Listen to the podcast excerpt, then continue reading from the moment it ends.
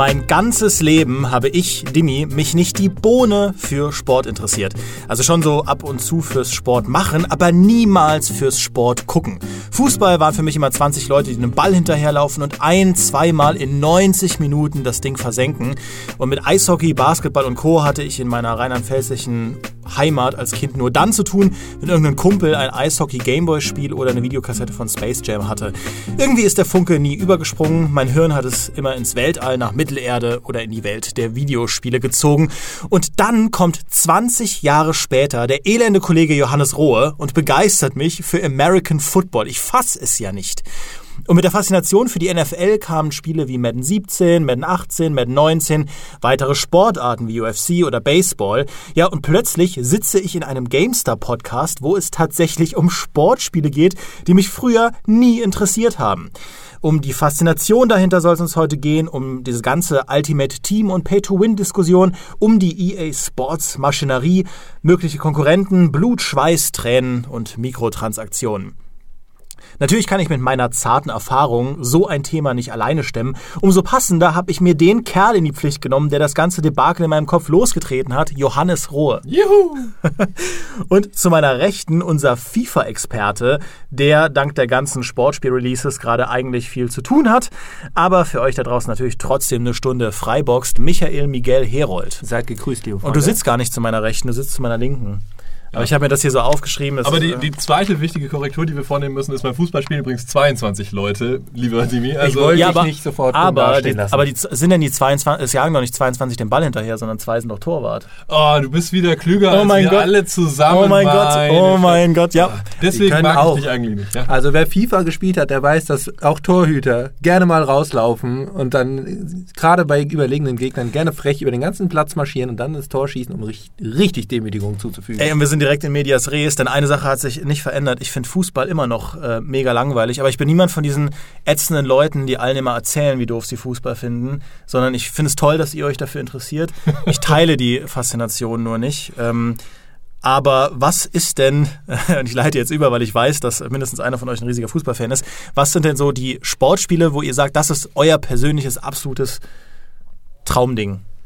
Ich fange mal an, weil es wenig überrascht. Äh, FIFA, aber ähm, nicht grundsätzlich die Reihe an sich. Äh, es gibt da schon Unterschiede natürlich in den Jahren, die äh, sich ja, also die Serie hat sich ja über die Jahre immer weiterentwickelt. Hat viele, sie das? Viele Leute fragen sich jedes Jahr, äh, ist das eigentlich nicht dasselbe wie letztes Jahr? Aber es gibt tatsächlich Unterschiede. Äh, wer sich damit beschäftigt, wird die erkennen. Mein persönliches Lieblings-FIFA ist deswegen FIFA 12.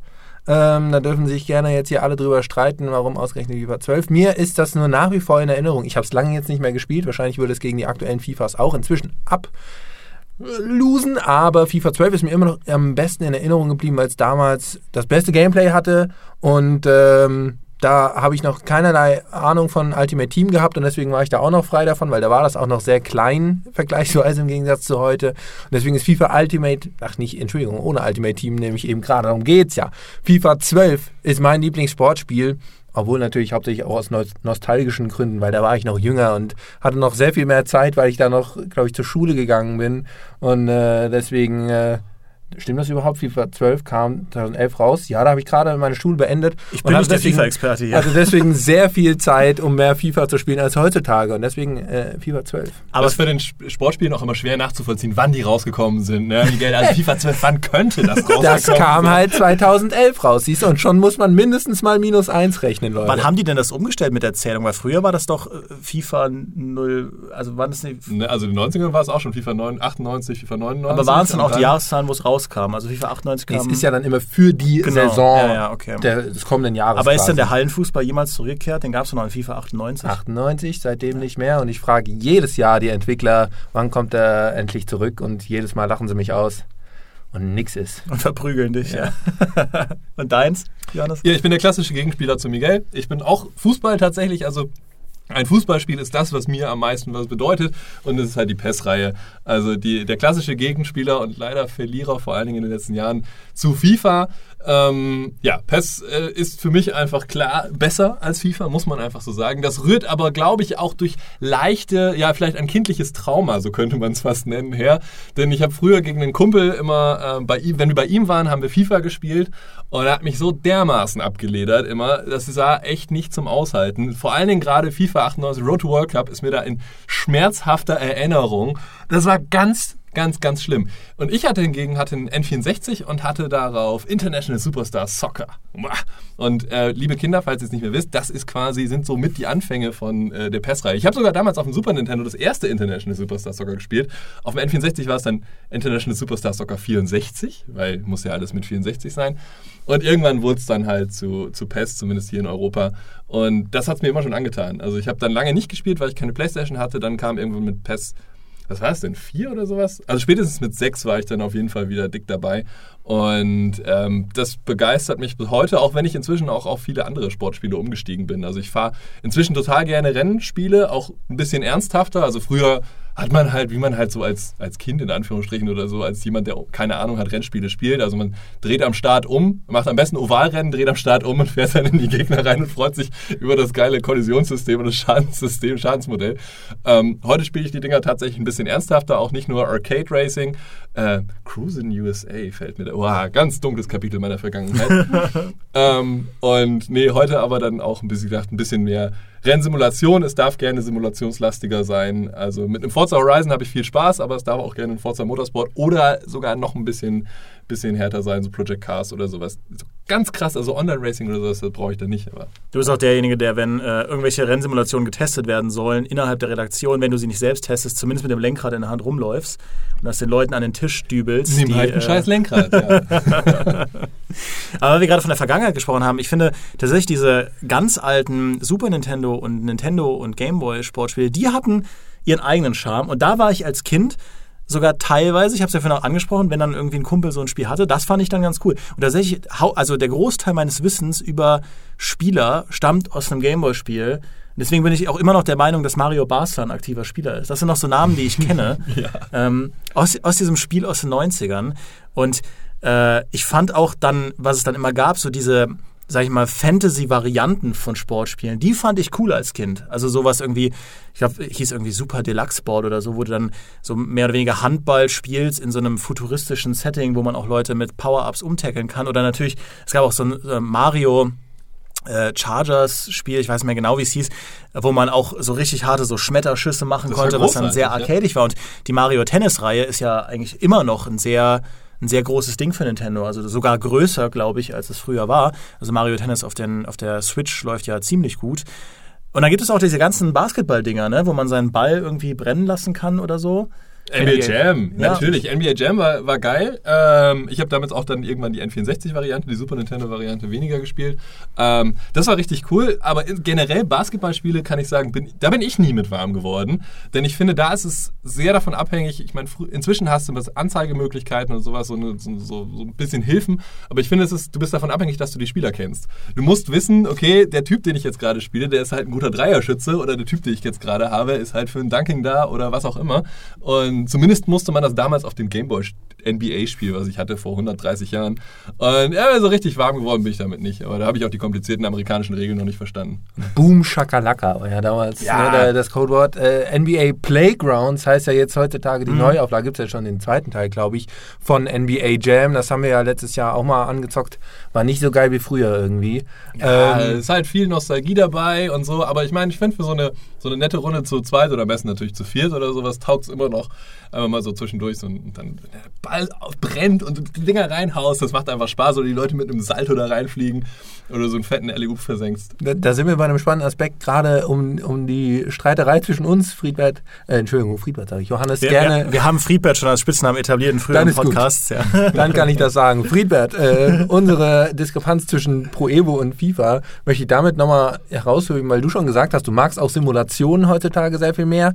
Ich bin halt der wesentlich arcadigere. Deswegen mag ich auch FIFA mehr, weil es natürlich weniger realistisch im Endeffekt im Vergleich, im direkten Vergleich mit Pro Evo ist. Deswegen bist du natürlich immer auf der japanischen Seite quasi der Fußballsimulation unterwegs, währenddessen ich gerne das schnellere, rasantere, wenn man so will, auch unrealistischere äh, FIFA mag. Ähm, da sind wir uns also wieder uneins. Ähm, aber äh, wo wir bei Basketballspielen noch waren, da muss ich auch sagen, ähm, ich teste ja gerade auch aktuell äh, NBA 2K. Das macht auch schon äh, Laune, selbst wenn man die Leute nicht kennt, weil irgendwie irgendwelche Superstars kennt man ja immer. Wir haben auch Madden angefangen. Du lernst die ja dabei kennen. Ich kenne zum Beispiel mein, mein Fußballwissen, was ich behaupte ich jetzt einfach mal doch in einem in einer rauen Masse habe, äh, sage ich einfach mal ganz selbstbewusst. Ähm, das meiste davon habe ich aus FIFA, weil ich da irgendwie im Karrieremodus alle möglichen Kader durchgesucht habe, wen ich mir kaufen könnte. Und so habe ich nach und nach die Mannschaften kennengelernt und habe dann schon gesagt, ey, der Neymar, du, den habe ich doch schon vor zehn Jahren gekannt, bevor der nach Barcelona gekauft wurde damals und heute. Ja, siehst du, ich habe bei PES immer nur Jens Kielmann und so kennengelernt. die hatten ja die Lizenzen. Richtig. Oliver Mahne, du hast Ahnung. Aber das ist ein, ist ein äh, spannender Aspekt. Ich will nur gerade einwerfen, dass ich dieses NES-Fußballspiel so toll fand, wo man Gegner noch äh, Dauer, World Cup Dau Soccer. World Cup Soccer, wo man Gegner dauerhaft als Westdeutschland aus dem Spiel grätschen konnte, bis am Ende nur noch die Torhüter am Leben waren. Ja, und das, die Superschüsse, die so zickzack Ja. dann ins Tor flogen sind. das habe ich vom Konzept verstanden, ja. Und da war ich schon 18, als ich das gespielt habe. Aber ähm, äh, ganz davon weg. Äh, das ist ein spannender Aspekt. Warum spielt man Sportspiele? Beziehungsweise, weil ich ja gerade wirklich dieses Segment wirklich für mich anfange zu erschließen und diese Welt immer größer wird für mich, finde ich es so spannend zu sehen, aus wie vielen verschiedenen Gründen Leute Sportspiele spielen. Und äh, wir haben jetzt ja schon angesprochen, diese eher auf Fun getrimmten NBA Jam Spiele, da geht es ja wirklich um dieses reine Gefühl, du bist ein bombastischer Basketballer, der halt, und es ist natürlich auch bewusst überzeichnet und es ist ja auch nicht der, ähm, der Real Deal, sondern es ist halt eben bewusst so ein bisschen äh, überspitzt. Ähm, und umgekehrt auf dem anderen Ende des Spektrums, ich gucke ganz gerne so YouTube-Reviews von, von aktuellen Sportspielen von amerikanischen Kanälen, ähm, da sind teilweise solche Stat-Fanatiker mit dabei, die den ähm, NHL dann als Hockeysimulation dann gut genug ist, wenn der ganze Scouting-Prozess in der Kampagne und im Franchise-Modus, diese ganzen Statistiken und das alles, wenn das so nah wie möglich an der Realität dran ist. Und auch bei Madden 19 haben halt viele Reviewer ähm, sich die Zeit genommen, diese ganzen, diese ganzen Saisons durchzusimulieren, um zu schauen, wie sich das entwickelt, wenn man nicht einschreitet. Also ob sich Spielerstatistiken und ähm, Franchise-Verläufe von den einzelnen Mannschaften und so, ob sich das realistisch entwickelt, wenn man diese ganze Saison simuliert. Und dann natürlich irgendwelche Unebenheiten rausgestellt und gesagt, das ist total blöd, weil ist überhaupt nicht so und das kann doch niemals so sein und diese Wahrscheinlichkeiten stimmen überhaupt nicht. Wo ich jemand bin, der sagt, okay, ich will in erster Linie das Spiel spielen, also das Spiel auf dem Platz spielen und daran gut werden. Wobei Madden für mich tatsächlich ein, äh, in erster Linie ein Lernen, ein Lernding ist, weil die, die Faszination, die äh, du, Johannes Friedbert, ja bei mir entwickelt hast, ähm, das ist das, was mich gerade antreibt. Wir gucken ja auch im Moment jeden, jeden Sonntag die Saison und das ist schon im zweiten Jahr regelmäßig. Ja, ähm, wir haben uns sogar einen NFL Game Pass geteilt, ja, was uns eng aneinander schweißt. Ähm, und ich beschäftige mich zum ersten Mal damit und gucke mir dann diese ganzen äh, Videos an, wo dann Leute über einzelne Spieler reden. Und Madden ist ein schöner, nicht unbedingt leichter, aber ein schöner Einstieg in diese Welt, weil man die ganzen Taktiken verstehen muss und wie diese Playbooks funktionieren, ähm, wie die einzelnen Positionen funktionieren. Es gibt ja im American Football wirklich verschiedene, also viele verschiedene Spielpositionen, wo Spieler stehen können und Stärken und Schwächen. Und diese ganzen Sachen, das erschließe ich mir eben über Madden und mein sage ich mal, meine Faszination mein Spaß daran kommt daher, wenn ich dann Strategien für mich entwickle und damit Erfolg habe und merke, ich verstehe Football. Wo jetzt natürlich der Experte von der anderen Perspektive kommen würde, natürlich ein, das ist aber immer nur ein Spiel, das ist noch immer nicht so ernst, aber ich nähere mich der Sache ja an und so als grobes, grobes Lernumfeld ist das eigentlich echt cool und äh, das hält mich bei der Stange. Ich finde es extrem interessant, wie du das angehst, weil du halt wirklich, du bist jemand, äh, der dann wirklich so sich, in, wenn er sich an so einer Sache festbeißt, dann sich auch wirklich festbeißt und da immer tiefer in die Materie einsteigt. Und innerhalb von, ja, von Wochen quasi hast du mein Footballwissen überholt, kennst jeden Spieler, ja, kennst alle Moves. Ach ja. Kennst, nein, so ganz so extrem nicht, aber du, du bist dann wirklich, du umgibst dich dann mit dieser Materie. Du hast ja auch gesagt, du guckst dir dann irgendwelche YouTube-Videos an, ähm, du, du spielst dann eben, spielst Madden und steigst da dann aber auch richtig ein und und, und lernst dann die Spieler kennen, machst dann die ganzen Challenges und so, um immer mehr über das Ganze zu erfahren. Das finde ich extrem cool und das ist natürlich eine, eine Möglichkeit, die einem so ein Sportspiel klar bietet. Gerade eine Simulation, gerade mit den echten Spielern, mit den echten Lizenzen, äh, das Ganze wirklich ja, spielerisch kennenzulernen. Und eines Tages wirst du auf die Art und Weise auch Fußball kennenlernen, Demi, habe ich gehört. Das, ist, das würde so viel leichter machen. Wir, wir reden da privat ja auch viel drüber, weil ich euch beide ja in die Pflicht genommen habe, mit mir Madden zu spielen, weil es ja diesen Dreier-Koop gibt im, im Ultimate Team. Ähm, aber ich merke halt, dass Madden ist halt nicht für euch, was FIFA für euch ist, beziehungsweise PES äh, ist. Ähm, aber ja, das würde halt alles leichter machen, weil ich dann dauernd mit euch FIFA spielen könnte. Kann ich aber jetzt nicht, weil es mich überhaupt nicht interessiert. Aber äh, um den Ball zurückzuspielen, äh, was ist denn dann das, was euch bei euren Sportsimulationen so mitnimmt? Weil es ist ja, es gibt ja Sportsimulationen, die eher sich indirekt steuern. Madden gehört dazu. Man steuert zwar die Spieler, aber man ist ja nicht die ganze Zeit unterwegs auf dem Platz, sondern man gibt dann auch, man macht dann eben die Spielzüge, man sagt an, was passieren soll. Die Madden-Erfahrung ist sehr viel komplexer als das Spielgeschick auf dem Platz selbst. Genauso bei einem MLB, bei dem, bei dem Baseballspiel. Ähm, du hast dann eben, alles ist in so kleine Minispiele portioniert. Das Ball fangen, wenn du halt ein, ein, ein Catcher bist, äh, oder eben ähm, ein, ein Outside Fielder und so weiter. Äh, oder eben, wenn du den Ball schlägst mit dem ähm, Better. mit dem Better, also wenn du Better bist, dann ähm, ist es auch eben so ein kleines Minispiel. Das sind alles so kleine Minispiele. Es ist eben nicht so ein zusammenhängendes, du bist die ganze Zeit ein Spieler und damit unterwegs. Du kannst natürlich ein Spieler sein, aber du hast verschiedene Rollen, die segmentiert sind. Und bei FIFA und auch bei einem NHL habe ich das Gefühl, das ist alles sehr viel direkter. Du bist die ganze Zeit auf dem Feld und der, der Fokus des Spiels ist wirklich dieses Bälle kicken und geile Pässe machen und das Ding reinfeuern und sowas.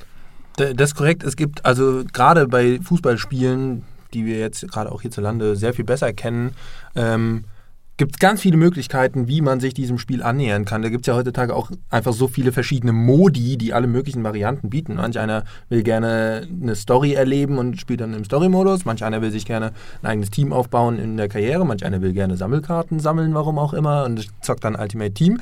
Ähm, und manch andere wollen einfach nur geile Tore schießen, weil sie das notfalls auf dem Feld selbst nicht können, weil nicht jeder topfit ist und äh, wöchentlich auf den echten Rasen kann.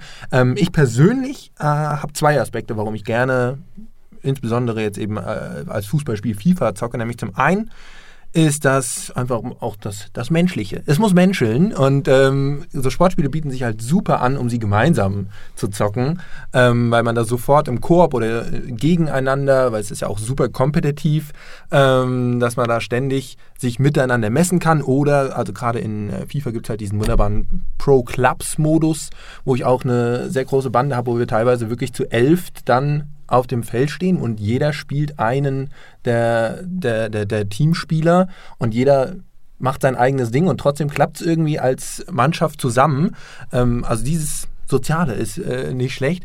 Und was ich auch halt wichtig finde, ist, du hast auch schon gesagt, dieses Wissen um den Sport kriegt man halt auch wahnsinnig mit, wenn die Spieler lizenziert sind und die echten sind. Weil ich bin auch ein bisschen, ich bin äh, Fan von, von, von Gossip und von Promis. Ich äh, mag auch die Prominenz, die hinter so Sportlern steht. Äh, ich verfolge das so sehr gerne. Und Colin Kaepernick oder sowas finde ich zum Beispiel eine ganz interessante Figur. Und deswegen gucke ich mir halt dann auch zum Beispiel jetzt in FIFA sehr gerne ausführlich an, was da so für Spieler, wie stark sind, wenn vielleicht für ein Team die sind, ach guck mal hier, der ist ja jetzt dieses Jahr auf einmal zu Paris gewechselt oder sowas in der Art, fällt mir dann äh, auf. Und so hole ich mir eben auch Fachwissen wirklich aus diesen Spielen heraus, weil die Sportwelt ist so groß, dass du ja mit deinem einfachen, was weiß ich, wenn du einmal am Wochenende immer die Bundesliga guckst, kriegst du auch nicht alles mit, was da so passiert. Und deswegen kannst du ganz viel weiteres Fachwissen um, rund um diesen Sport auch aus solchen Spielen rausholen. Die haben ja auch teilweise hier dann mit, wie du sagst, mit Statistiken, haben die heutzutage alle Live-Aktualisierungen. Wenn du dir also denkst, hier irgendeinen so jungen 18-Jährigen vom was weiß ich, kleinen Zweitligisten, den muss man mal im Auge behalten. Da hast du nur so ganz nebenbei irgendwann mal bei Fachexperten darüber labern und in FIFA fällt dir auf, der Junge hat auf einmal ein 80er-Rating oder sowas und schon springt er dir ins Auge. Also auf die Art und Weise hole ich mir auch sehr viel aus solchen Sportspielen raus. Bei mir kommt noch ein bisschen ein anderer Aspekt dazu, vor allen Dingen auch früher war es so, äh, man ist ja eben, wenn man Sportspiel-Fan ist, ist man meistens auch irgendwo Sportfan in echt. Und so ein bisschen dieses Fanherz, Fandom ausleben, irgendwie das kleine, arme, ja, verkackende Werder Bremen nehmen und mit dem die Bundesliga gewinnen, die Champions League gewinnen oder so richtig eine, eine es gibt ja auch inzwischen richtig Management-Karrieren, wo du dann auf den Transfermarkt gehst, handelst und dich so dann hochkämpfst. Du kannst ja auch deinen eigenen Verein erstellen oder was auch immer, dann kannst du BW Lohne nehmen. ja, ihr lacht. äh, und äh, die an die Spitze der ersten Liga führen oder an die Spitze der Welt und äh, einfach clever durch, durch ja, clevere Aktionen auf dem Transfermarkt. Das macht schon Spaß. Also sich da so ein bisschen reinzuknien, das Ganze so ein bisschen auszuleben. Und das hat mir eine lange Zeit, die ich das, äh, das gespielt habe, immer sehr, sehr viel, sehr, sehr viel gegeben. Jetzt aktuell mache ich es nicht mehr so viel, weil es doch ein bisschen ähnlich, ähnlich ist immer. Ich bin jetzt aktuell so ein bisschen auf diesen Multiplayer-Zug noch ein bisschen mit aufgesprungen. Klar, das ist auch immer ein Faktor, bei mir aber immer eher ein Couch- gegeneinander direkt ein Duell. Also ich habe nie online großartig gespielt, sondern wenn dann immer direkt, ja, wie er gerade schon erzählt, mich von meinen Kumpels abledern lassen in FIFA 98, sodass sie mir direkt ins Gesicht lachen konnten. Übrigens, der Miguel spielt nicht mehr gegen mich, fest zumindest, seit ich ihn 5-1 besiegt habe. Naja, aber, aber jetzt bin ich so ein bisschen angefangen, weil Miguel nicht mehr gegen mich spielt, auch mal online zu spielen und so. Und das ist schon, schon nett. Dieses Kompetitive gehört natürlich auch dazu. Dieses Gegeneinander spielen, das dem anderen zeigen, dass man besser ist. Ähm, das äh, ist einfach was. Das macht Spaß. Und wir sind ja, es gibt ja manchmal auch, es gibt ja richtige Presseturniere, wo wir auch schon mal teilgenommen haben in FIFA und in PES. Das ist natürlich nur aus Spaß. Ne? Da kommen dann Leute zusammen für einen Abend, die alle irgendwie in der Spielebranche unterwegs sind oder so und äh, setzen sich hin. Manche mit sehr viel Ehrgeiz, manche mit sehr viel Unvermögen und die treffen dort aufeinander und ähm, haben einen netten Abend. Aber es ist auch, wie gesagt, durchaus Ehrgeiz dabei. Unser lieber Kollege, der Tobi Feltin von der GamePro, der hat schon mehrfach den PES Cup geholt und der ist auch, der ist sonst, der ist ein sehr gechillter Typ, ja, ganz tiefenentspannt oder sowas. Aber wenn du, wenn der einen PS4-Controller in der Hand hat und PES zockt, dann wird er ein bisschen anders, ja. Dann, dann merkst du schon, ah, okay, Tobi hat auch andere Seiten. Und äh, das geht ja durchaus mit Ernst an, solche Turniere. Ich lasse diese Sticheleien mit diesem 5-1, diesem angeblichen gegen mich mal einfach an mir abblitzen ähm, und möchte noch darauf hinweisen, Sportfreunde Lotte das ist mein Team, was ich letztes Jahr aus der dritten Liga, die jetzt allerdings dann bei FIFA nämlich dabei war, schön nach oben geholt habe in die Bundesliga und bis in die Champions League. Ich weiß nicht mal, wo Lotte liegt. Bei Osnabrück, da wo ich studiert habe. Also es ist eigentlich auch mein Team. Ja? Also alles mein Team. Ich habe das aus Freundschaft zu dir gemacht. Ja, genau. Johannes, ne? Beim Stichwort, ähm, beim Stichwort Multiplayer würde ich noch kurz einfach dich bitten, Miguel, ein bisschen zu erzählen über dein, über dein äh, privates Elver-Team. Du hast es ja eben schon angesprochen, aber ich finde das eigentlich, das, was du immer so erzählst im Alltag, was für ein Sozialphänomen das eigentlich ist, eure, euer, euer Team, das ihr da habt, ja, wo ja auch der Julius Busch drin ist, ja, unser äh, geschätzter Ex-Kollege. Ähm, ich finde das nämlich total faszinierend und ich möchte es nochmal betonen, obwohl ich Fußball super langweilig finde. Das ist korrekt. Äh, Julius Busch ist da unser Kapitän ähm, und deswegen äh, ist das äh, eine, eine spannende Situation, weil äh, der Julius Busch ist ein guter Mann. Und äh, ich spiele, habe schon früher gerne mit ihm FIFA gespielt, äh, gegen ihn vor allem. Jetzt ist es umso beeindruckender, mit ihm zusammen zu spielen. Der Julius Busch macht das hervorragend, weil nämlich ganz wichtig bei solchen Sachen ist die Organisation. Es ist wahnsinnig schwierig. Alleine schon sich zu zweit zusammenzufinden und irgendwie abends zu sagen, hast du Zeit heute für eine Runde? Das ist ja schon kompliziert. Aber dann fünf, sechs, sieben bis zu elf Mann gemeinsam zusammenzuordern und so ein Pro-Clubs-Team zu füllen, das ist echt nicht leicht. Wir machen da inzwischen äh, Doodle-Listen, wer wann kann in der Woche und dann, äh, wo die meisten können, dieser Tag gewinnt dann. Und ansonsten ist das halt wirklich dann auch auf dem Platz äh, sehr, ist ein soziales Zusammenspiel, weil es ist wie auf dem echten Fußballplatz, da gibt es ja dann auch Charaktere, ruhigere, lautere und äh, wütendere und irgendwie, ja, Menschen, die mehr Macht an sich reißen oder irgendwie eher mal mitgehen. Und ähm, man muss dann auch immer gucken, macht man jetzt, weil man mit Kumpels zusammenspielt, auch einfach mal eine Menge Gags, was zu, dazugehört, wenn man zockt. Und gerade wenn man äh, mit elf Jungs da zusammen äh, sitzt und jeder hat sein Headset auf und dann werden die Geschichten erzählt und dann lacht man natürlich auch viel. Und dann kommt natürlich aber immer wieder dazwischen, dass man auch Gegentore fängt, dummerweise. Und dann heißt es wieder so, jetzt reißen wir uns mal kurz fünf Minuten zusammen und dann ist die Stimmung wieder unten, wenn man doch verliert. Also es ist ein sehr großes Hin und Her. Also das ist auch ein auch schmaler Grad. Das Ja. finde ich, das merkt man auch oft, auch gar nicht, auch wenn man so mal gegeneinander spielt oder sowas. Da kochen die Emotionen schon sehr schnell hoch. Wenn dann ein paar Mal irgendwie ein Torschuss nicht funktioniert oder du wirklich abgeledert wirst, das geht schon an die Nerven. Das, das ist korrekt. Wie oft höre ich falsche Ecke, Miguel? Äh, weil ich, äh, ich gebe zu, eine gewisse Abschlussschwäche im Pro-Clubs-Modus habe, weil ich da einen zentralen defensiven Mittelfeldspieler spiele, der natürlich nicht die allerbesten Schusswerte hat. Und deswegen komme ich auch so selten vors Tor aus dieser Position heraus. Und wenn es dann mal passiert, treffe ich auch gerne mal daneben. Ich gebe es auf und zu äh, und muss mir deswegen gerne falsche Ecke anhören.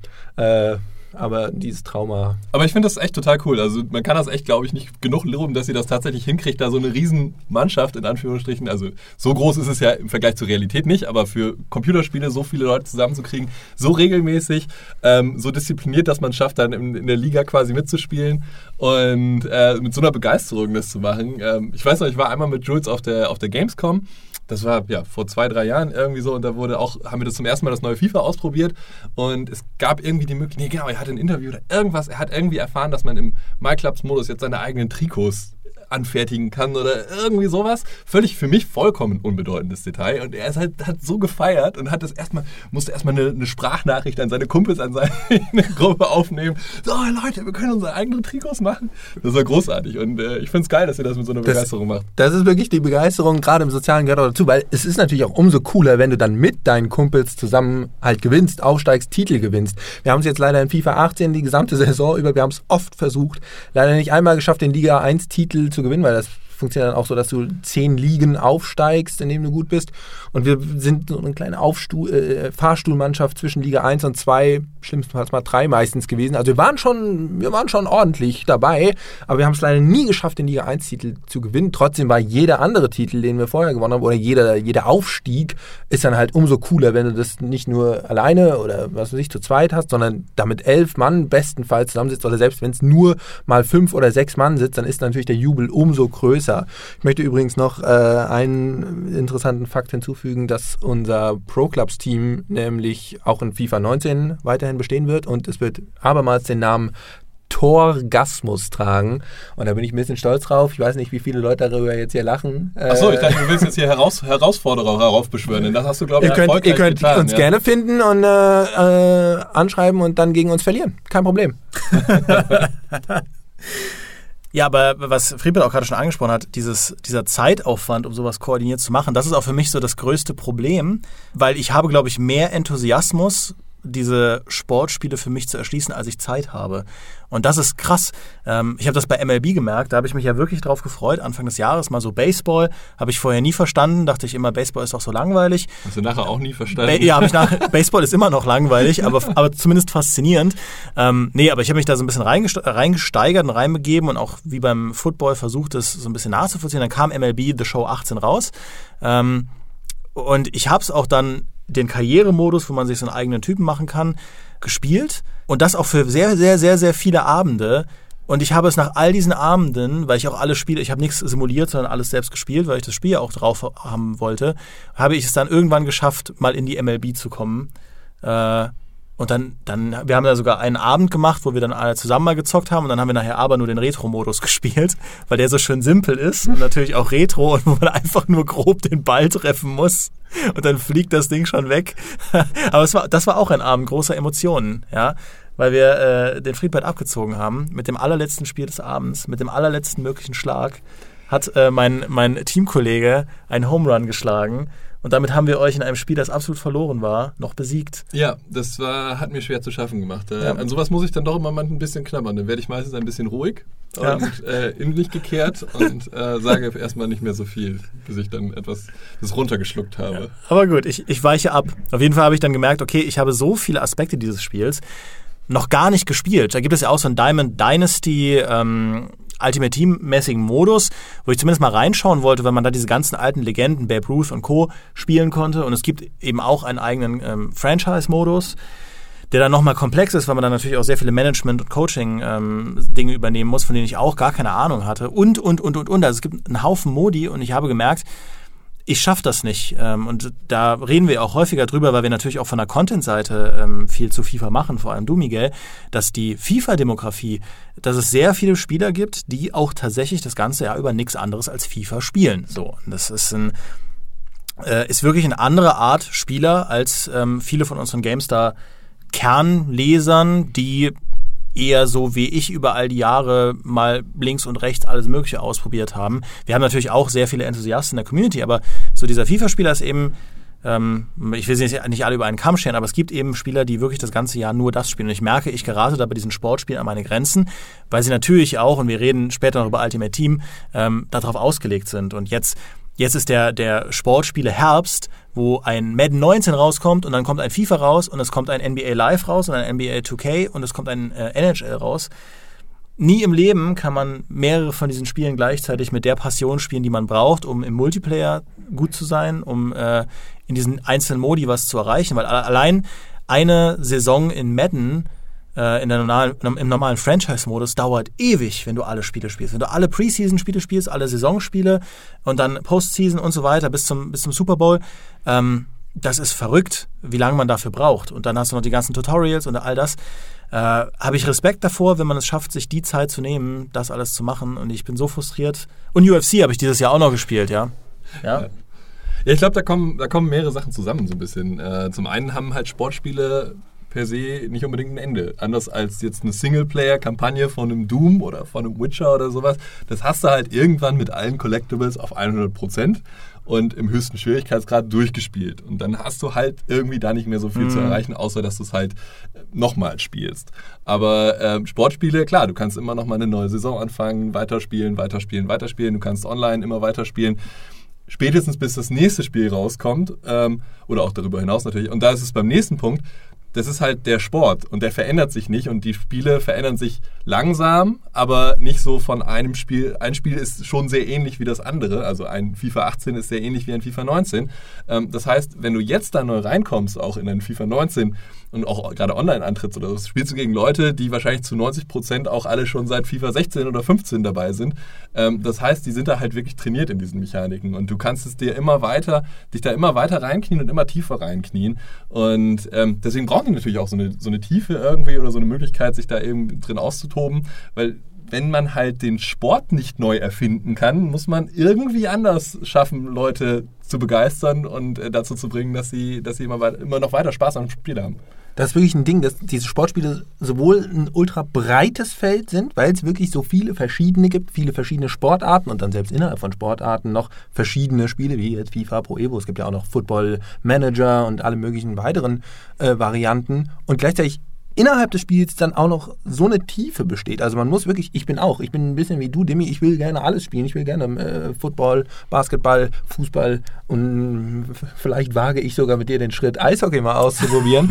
ähm, also ich bin da auch sehr breit interessiert, will aber gleichzeitig natürlich auch gerade, um bei Pro Clubs äh, meinen Teamkapitän Julius Busch nicht zu enttäuschen, sehr gut werden dann innerhalb von einem Spiel. Und ähm, ich sehe das auch gerade dann, wenn ich über FIFA berichte, dass dann ganz viele Fans, wie du schon sagst, teilweise teilweise nur wirklich FIFA sich als Spiel des Jahres kaufen, aber auch dann innerhalb von so einem FIFA jetzt zum Beispiel dann auch ganz stur sind und sagen, ich spiele nur den Karrieremodus, alles andere ist mir scheißegal. Und wenn es dann jetzt wie zum Beispiel bei FIFA 19 nichts Neues im, äh, im Karrieremodus gibt, dann ist auch FIFA 19 scheiße. So, andere Leute sagen halt, sie spielen äh, nur, nur Online-Saisons, weil sie sich nur messen wollen. Oder sie spielen nur Pro-Clubs, weil sie nur Freundschaft äh, hochhalten wollen. Oder eben nur den Ultimate Team-Modus, weil der natürlich auch äh, das Jahr über die meiste Langzeitmotivation gibt. Aber so finde ich das ganz beeindruckend, weil es so eine Masse an Spielen und dann innerhalb jedes Spiels Modis gibt. Das ist ja auch ne, wie du sagst, Dynasty Legends, was weiß ich, gibt es ja in jedem Spiel, die haben ja einen eigenen Namen und in NBA gibt es My League und My Club und My Career und so hat jedes Spiel so diese mannigfaltigen Möglichkeiten, wo man sich reinsteigern kann. Und letzten Endes schaffe ich äh, nie irgendwas mal ganz zu Ende zu spielen. Wobei das ja lustigerweise auch so ein bisschen die Realität spiegelt, weil ich finde, auch in, in meinem generellen entfachten Interesse an äh, vor allem amerikanischen Sportarten, es ist so schwer, sich in vielen verschiedenen relativ tief einzuarbeiten. Also sowieso, weil, ähm, weil, sage ich mal, die Sportberichterstattung nicht für Menschen wie mich gemacht ist, sondern immer schon sehr viel Wissen voraussetzt, gerade wenn du irgendwie lernen willst, wie Football funktioniert. Es gibt da zwar Einführungsartikel und so weiter, aber man, man muss schon sehr viel Medienkompetenz mitbringen, finde ich, um wirklich mal über die Reihen, was sind die verschiedenen Spielerpositionen, ein Verständnis zu entwickeln. Oder man hat halt Johannes neben sich sitzen, der einen da, einen da einführt. Aber bei, bei Football ist es so, dass ja für die Enthusiasten dann nicht nur Madden spannend ist, sondern auch ein, ein äh, NCAA, wo es dann eben um äh, College Football geht. Ja, was ein komplett eigenes Ding ist, hat jetzt auch seit ein paar Jahren keinen neuen Ableger mehr bekommen, aber das ist eine eigene Sportspielmarke von EA Sports und es ist eben auch ein eigenes Phänomen, wo dann die wirklichen Hardcore-Enthusiasten das ganze Jahr über sich auch anschauen, was da passiert. Und dann natürlich auch diese ganzen Drafting-Prozesse, wo neue Spieler für die NFL gepickt werden, ähm, mitverfolgen, weil das die Spieler sind, die dann in der kommenden Saison im Zweifelsfall die, die Chancen drehen für Mannschaften, die im letzten Jahr schlecht gespielt haben, wo ich mir denke, ich bin so schon überfordert, die alten Spieler zu lernen, ja, die, die, die Superstars mitzubekommen, die seit drei, vier Jahren klasse sind und dann sind aber eben diese ganzen Spielermärkte so volatil. Also allein im American Football komme ich kaum hinterher, da up to date zu bleiben, weil es ja auch pro, pro Saisonwoche so viele Spiele gibt. Und wenn das dann sich eben ausweitet auf, äh, auf Eishockey, NHL, ich kenne keinen einzigen Eishockeyspieler. Ich, und, und, meine Vorstellung von den Mighty Ducks ist maßgeblich geprägt von den Filmen oh yeah. und der Animationsserie, wo es ja tatsächlich Enten waren. Und ich weiß absolut gar nichts darüber, außer dass ab und zu Leute sich prügeln, was ich immer spannend fand als Kind, weil da gab es in diesem Eishockey-Gameboy-Spiel konnte man sich auch kloppen. Sonst weiß ich nichts darüber. Ich kenne nicht mal die Regeln, mal abgesehen davon, dass man halt einen Puck ins Tor reinballern muss. Ähm, also mal abwarten, wie weit ich da komme, mich da reinzubegeben, um überhaupt da einen Fuß in die Tür zu bekommen. Das finde ich auch äh, sehr interessant, weil allein der Sport an sich, unabhängig jetzt von den passenden Videospielen, der Sport an sich, beziehungsweise alle Sportarten, sind ja schon wirklich einfach Phänomene für sich.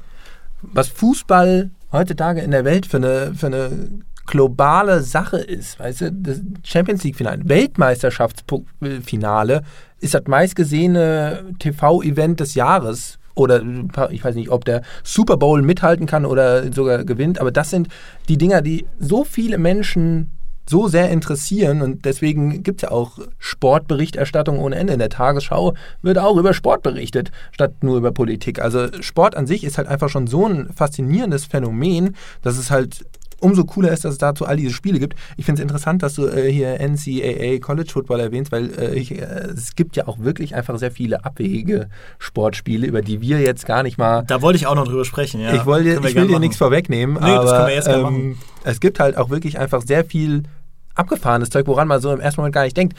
SSX ist ja noch was vergleichsweise naheliegendes, Ja. so Eishockeyspiele, ne? Aber es gibt ja dann wirklich, es geht in weite Wege, wo trotzdem Cricket Cricket war lustigerweise auch genau das, woran ich Es- gedacht also- habe, als du jetzt angefangen hast. Ich, Ja. also auch Golf geht ja sogar auch noch, aber dann sowas wie Cricket irgendwie, gibt Bowling, ich bin sicher, es gibt irgendwie Bowling-Videospiele oder sowas in der Art. Also alles ist heutzutage Videospielbar und äh, dass dann auch noch gerade irgendwie so eine Firma wie EA oder sowas sich denkt, da, da holen wir auch noch was raus, stecken wir auch noch ein Ultimate Team rein. Das ist halt, das ist wirklich beeindruckend. Ja, und äh, also ich muss ja sagen, ich finde sowas auch faszinierend, diese kleinen Sportspiele. Ähm, irgendwie solche, solche Golfspiele oder was ich da einmal gesehen hatte, das tauchte in meinem, in meinem Xbox-Store auf, irgendein Lacrosse-Spiel.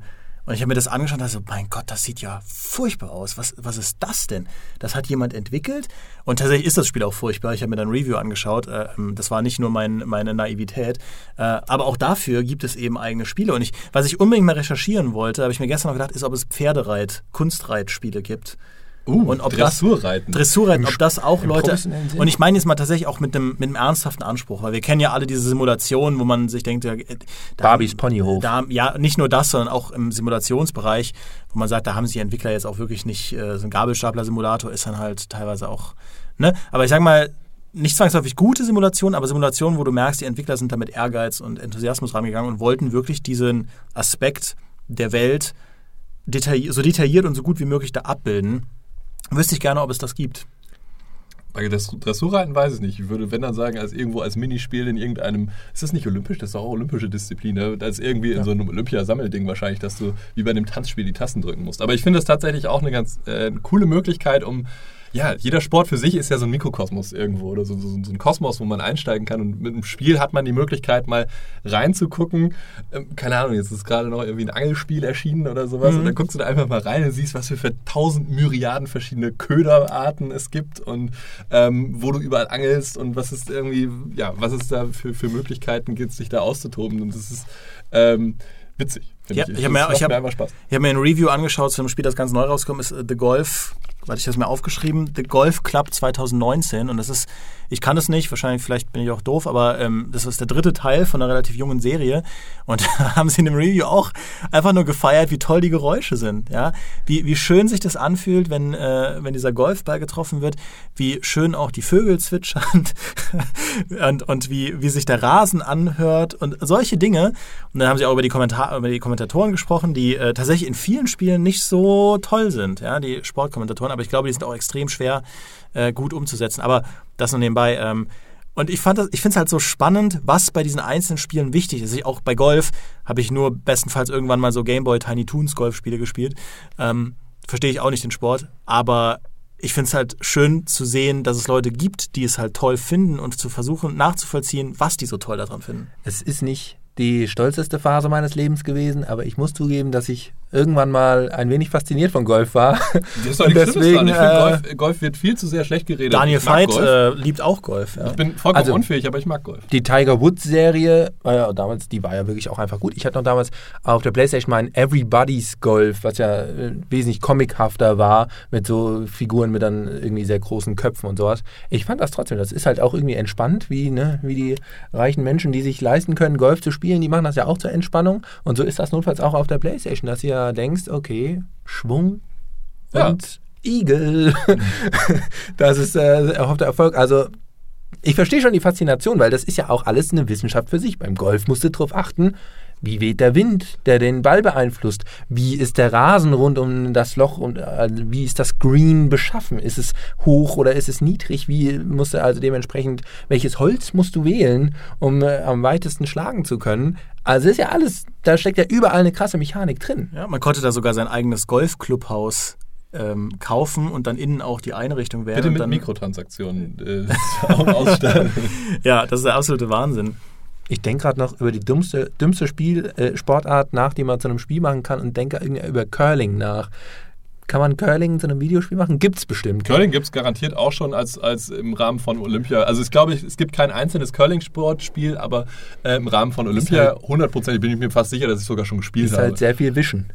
Aber da sprichst du was Wichtiges an, weil ich ähm, es auch teilweise echt interessant finde, wie aus einer Game Design Perspektive, wie schwierig es sein kann, bestimmte sportliche Aktivitäten in ein interessantes Videospiel zu verwandeln. Das ist ja auch das, ich hatte es vorhin schon angesprochen, zwischen diesen direkten und indirekten Spielen, wenn man sie mal so nennen. Bei dem FIFA, da ist dieses ganze, die ganze Idee von ähm, auf dem Spielfeld sein, einen Spieler steuern aus der Vogelperspektive und dann den Ball eben auf Knopfdruck schießen, das ist alles, das wirkt halt sehr intuitiv. Aber zum Beispiel bei einem UFC, ähm, bei einem Ultimate Fighting Game, da ist es, da haben, sie- haben sie große Probleme damit gehabt, das äh, Grappeln auf dem Boden umzusetzen. Weil äh, natürlich, das Schlagen und Treten, das ist super easy zu machen. Das haben sie auch klasse in dem Spiel umgesetzt.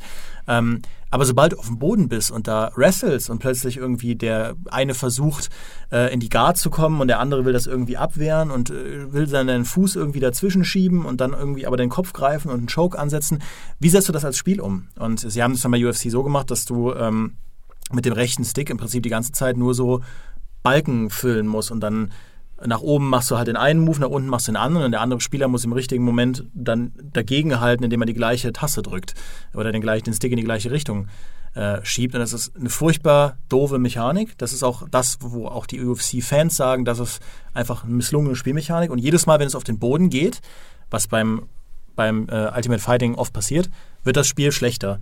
Und du hast da keinen Bock drauf. Aber dann habe ich versucht, darüber nachzudenken, wie man das gut machen könnte. Und mir ist auch nichts eingefallen, was nicht so super simpel ist, dass du A, B, C äh, beziehungsweise X, A, B halt die Konsolentasten drückst. Ähm, aber das wollen die Fans ja nicht, weil Ultimate Fighting will ja schon so ein bisschen, UFC will ja schon so ein bisschen mehr sein als ein Street Fighter, sondern eher tatsächlich die einzelnen Arme und die Beine in irgendeiner Form simulieren und darf dann auch nicht zu arcadisch sich anfühlen. Ich glaube, das ist eine, eine extrem große Krux oder eine extreme große Schwierigkeit beim äh, Sportspiele machen, beim Sportspiele Design ist halt das, was da so ein bisschen mit reinschwingt. Einerseits die richtige Darstellung und andererseits eben auch dieser äh, Spagat zwischen, du willst es möglichst realistisch darstellen, wenn du halt den Anspruch hast, eine Simulation zu machen ähm, oder sowas wie FIFA oder sowas. Du willst natürlich irgendwie immer realistischer werden, den Fußball immer näher kommen, dem echten Fußball. Ja, früher haben wir einfach nur A zum Passen, B zum Schießen gedrückt und oben, unten, links, rechts oder was auch immer. Und das war's. Heute kannst du Dribblings machen, du kannst alle möglichen Tricks machen. Der Ball bewegt sich, es klebt nicht mehr am Spieler dran, sondern bewegt sich komplett losgelöst. Die ganze äh, Körper, äh, der ganze Körperbau spielt bei den Zweikämpfen eine Rolle. Und äh, es kommt viel, viel mehr hinzu. Und gleichzeitig musst du es aber schaffen, dass du Leute, die neu einsteigen, nicht komplett abhängst. Und ich finde, das ist halt was, wo sich zum Beispiel Madden unglaublich schwer tut. Mhm. Weil Madden sehr, sehr, sehr, also einen komplexen Sport zur Grundlage hat mit Football, der einfach extrem komplex ist und vielschichtig und dann aber auch in der Mechanik so viele Dinge einbaut. Ja? Du musst ja auch verschiedene Spielertypen, die verschiedene Sachen machen, steuern. Du musst äh, den Quarterback steuern, dann musst du Pässe werfen. Du musst den Running Back steuern, dann musst du laufen und dann im richtigen Moment Spin-Moves und Ausweichbewegungen machen, um den Verteidigern auszuweichen. Du musst auch Verteidiger spielen und versuchen, durch die gegnerische äh, Offense-Line zu brechen.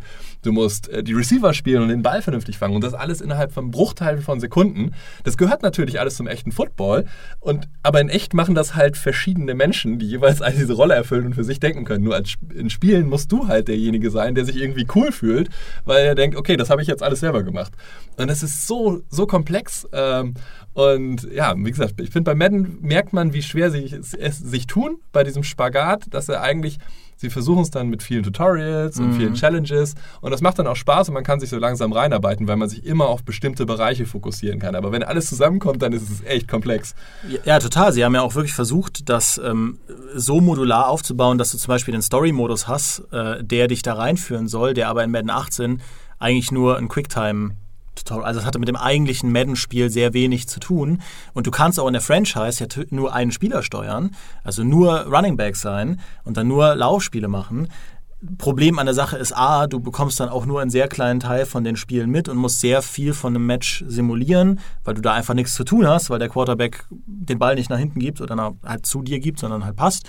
Äh, und so spätestens, wenn es dann in die anderen Modi geht, in Multiplayer oder sonst irgendwas, musst du auch Playcalls beherrschen, musst du auch diese ganzen Dinge beherrschen, die du gerade eben angesprochen hast. Und äh, da bereitet dich da nichts drauf vor. Und bei so einem Spiel wie Madden, ähm, sie können eben, wir haben da ja auch mal eine eigene GameStar TV-Folge zu gemacht, sie haben auch große Probleme, natürlich die Komplexität des Sportes.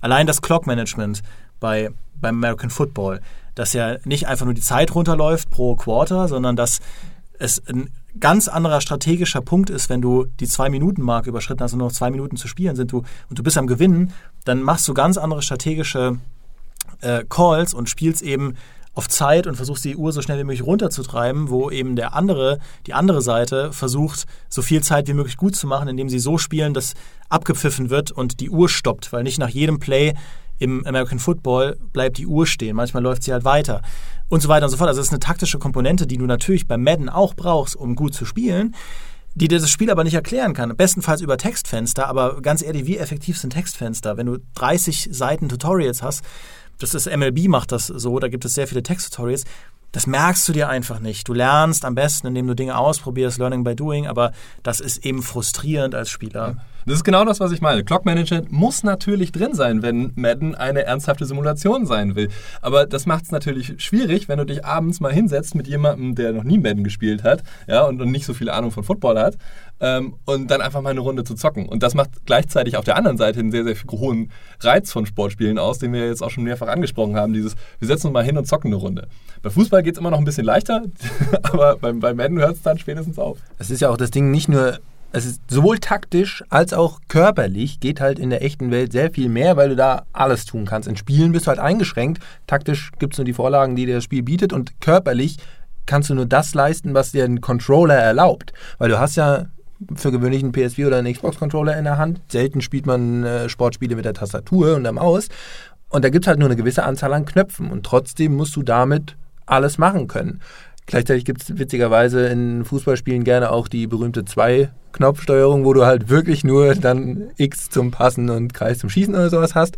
Mehr brauchst du nicht. Ähm, aber letzten Endes muss das dann auch ein bisschen wie bei Fighting Games mit irgendwie mit Kombis, Tastenkombinationen mhm. gelöst werden auch in Fußballspielen kannst du, wenn du dann irgendwie L2 hältst und dann mit dem Rechner Analogstick in welche Richtung auch immer du möchtest, flippst, kannst du halt irgendwelche coolen Tricks, Übersteiger oder sowas in der Art machen. Und das erinnert mich dann auch wieder an, an die Fighting Games wie UFC, wo du halt auch irgendwie das so lösen musst, dass du einen bestimmten Griff halt irgendwie erstmal mit Viereck den Gegner überhaupt greifen und den dann aber weiter verarbeiten, nenne ich es jetzt mal, mit einer anderen Tastenkombination. Ganz besonders ist mir das aufgefallen für bei den Wrestling Games, WWE, hier SmackDown versus Raw und so.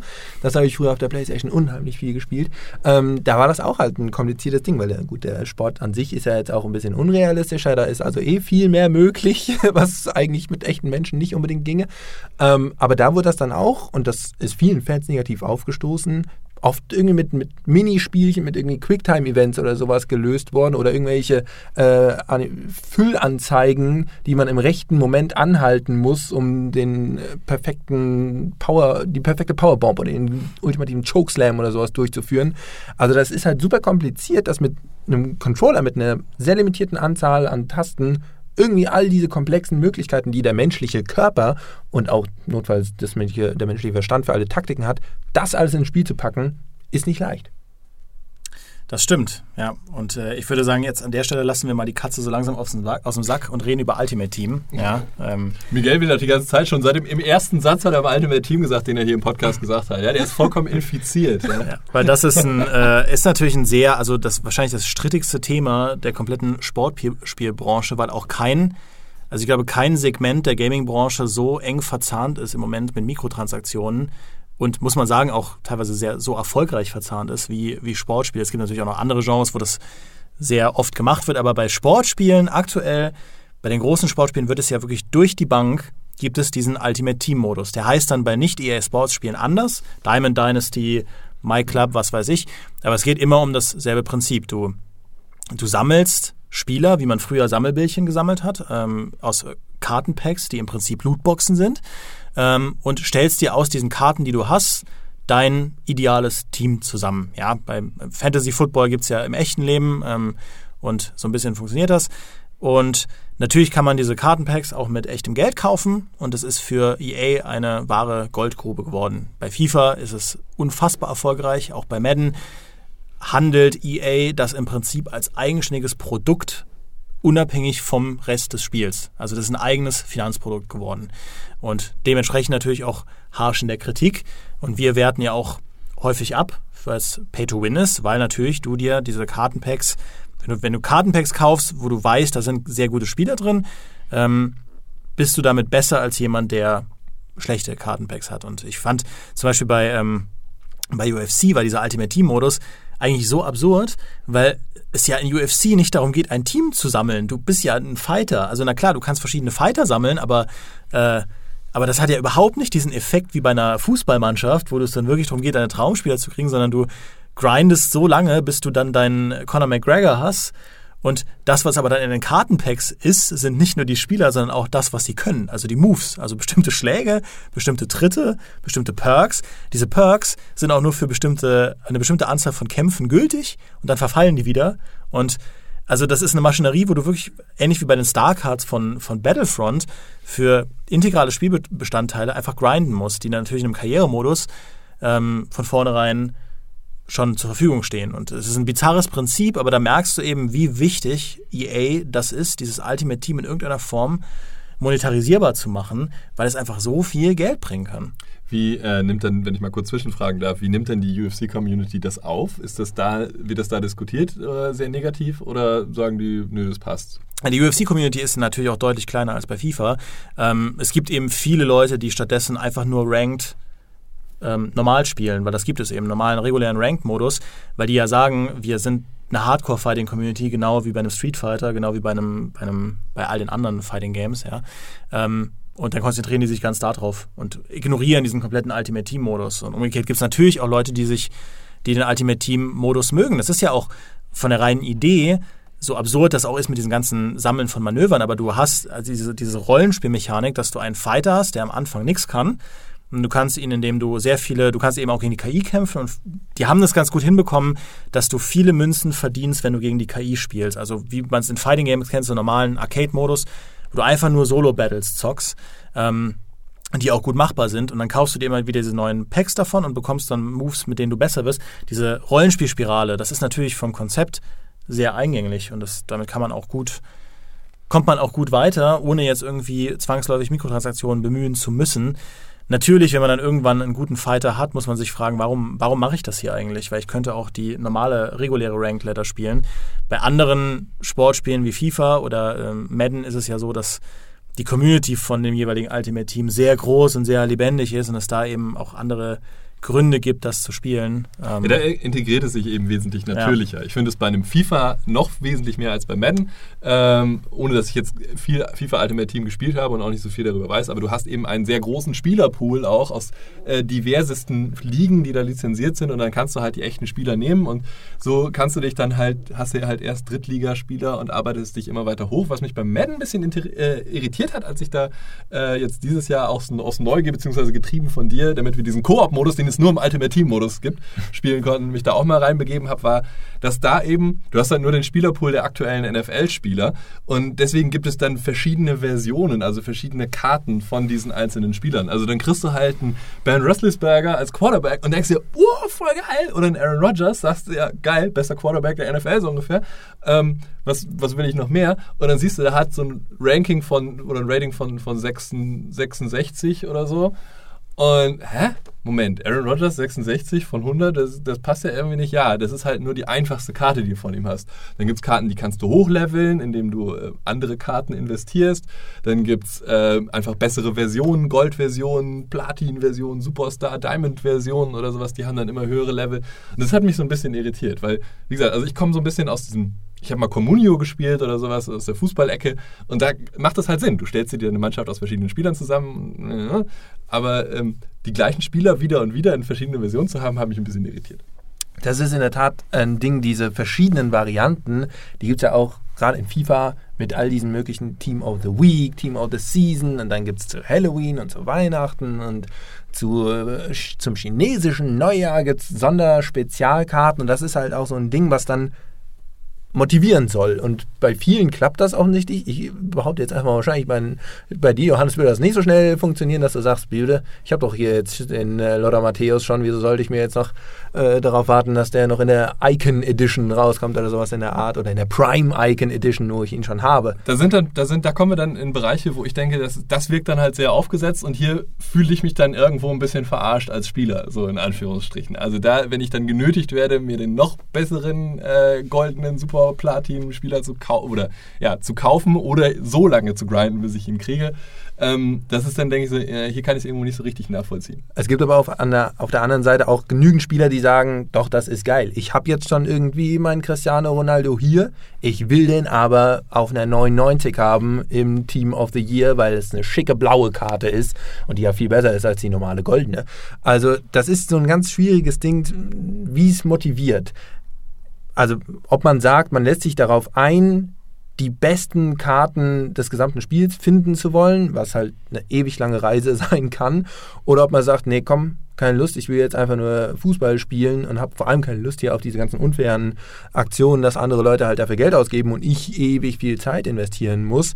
Ähm, auf der anderen Seite finde ich persönlich auch ähm, nicht verkehrt, also, also, ich mag das auch, so dieses Streben nach den besseren Karten. Das ist ja auch, in, wenn du früher Magic oder sowas gespielt hast, das ist ja, oder Panini-Bildchen gesammelt hast, du willst halt irgendwie deine Lieblinge haben. Und so funktioniert, deswegen sind das ja Sammelkarten-Modi, so funktioniert das dann auch im Ultimate Team. Und äh, deswegen ist das auch so ein, so ein ganz schwieriges Thema, weil ganz viele Leute halt sagen, das ist das ultimative Ding, heißt ja auch ultimativ. Hm. Ähm, und da verbringe ich meine Zeit mit bis zur Unendlichkeit. Und andere sagen, mit so einem Scheiß möchte ich nichts zu tun haben und verteufeln den Ultimate Team Modus in jedem Spiel und insbesondere in FIFA aufs jedes Jahr, jedes Jahr aufs Neue.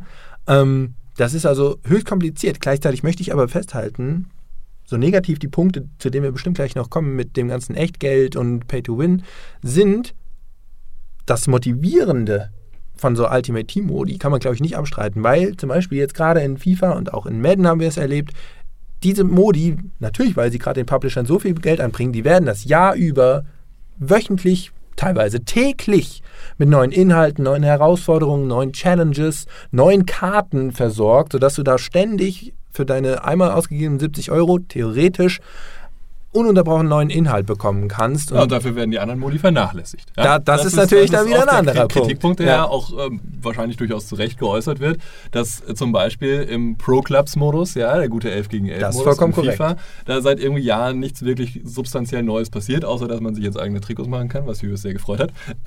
nee, und ähm, dafür werden halt wirklich in den Foot-Modus immer wieder neue Sachen reingepumpt. Und klar, du hast halt x Ressourcen zur Verfügung und dann guckst du halt, wie verteilst du die und äh, du hast halt dein, dein ein Jahr, ein Jahr, um, um das neue FIFA rauszuboxen oder die werden halt wahrscheinlich schon vorher irgendwo anfangen. Ähm, und dann guckst du, wie verteilst du deine Ressourcen und wenn das halt der Modus ist, der dir die fette Kohle bringt. Das habe ich auch den Madden Lead Designer gefragt, weil ich das ganz spannend finde, dass ich habe zu ihm gesagt, ihr also offensichtlich ist ja Ultimate Team der absolut wichtigste Modus für euch. Warum nehmt ihr dann so viel Geld in die Hand und macht einen Story-Modus in Madden in einem Spiel, das eigentlich so viel Spezialisten ist, der eigentlich ja nur aus Quicktime-Events besteht, der auch nicht, also der nicht so gut darin ist, Neulinge reinzuziehen, aber natürlich mit den ganzen Motion Capturing Sachen, du brauchst einen eigenen Soundtrack, du brauchst all diese Dinge, die, weil es so ein, so ein, so ein cinematischer Modus ist, brauchst du eigentlich all die Dinge, die du bei einem Film auch brauchst, ja. Ähm, und da wird dann so viel Geld abgezweigt, wo Fans seit Jahren sagen, ja, wir wollen aber mehr Franchise-Sachen, wir wollen irgendwie, dass da äh, Dinge überarbeitet werden.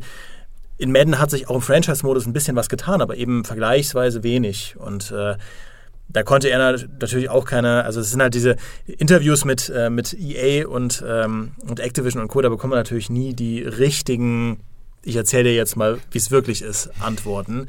Ähm, und er meinte auch nur, dass, dass eben dieser Story-Modus sehr beliebt ist und deswegen sie das machen und fortsetzen und so weiter. Aber das ist schon, ist schon ein interessanter Punkt, wie, also wie offensichtlich einfach Ultimate Team der Bereich ist, wo die Party abgeht. Also wirklich wie so, wie so in einem Dorf, wo halt irgendwo die Dorfdisco ist und ansonsten ist überall nur Grillen surfen. Ja, so fühlt es sich manchmal an. Er wird ja auch immer ins Gesicht geklatscht. Also wenn du ein Spiel ja. guckst, ähm, in jedem Menü poppt quasi, also bei Madden ist es extrem, finde ich. Also da, da, da, wird als erstes, wenn du das Spiel anmachst, kommst du erstmal ein großes Pop-up und äh, das sagt dir, was halt neu im Ultimate Team ist, welche Challenges jetzt da sind. Ja, die Gatorade Challenges, wo dann auch nochmal echt, echte Produkte beworben werden, wo auch nochmal Kohle mit verdient wird, garantiert. Aber naja, das steht auf einem anderen Blatt.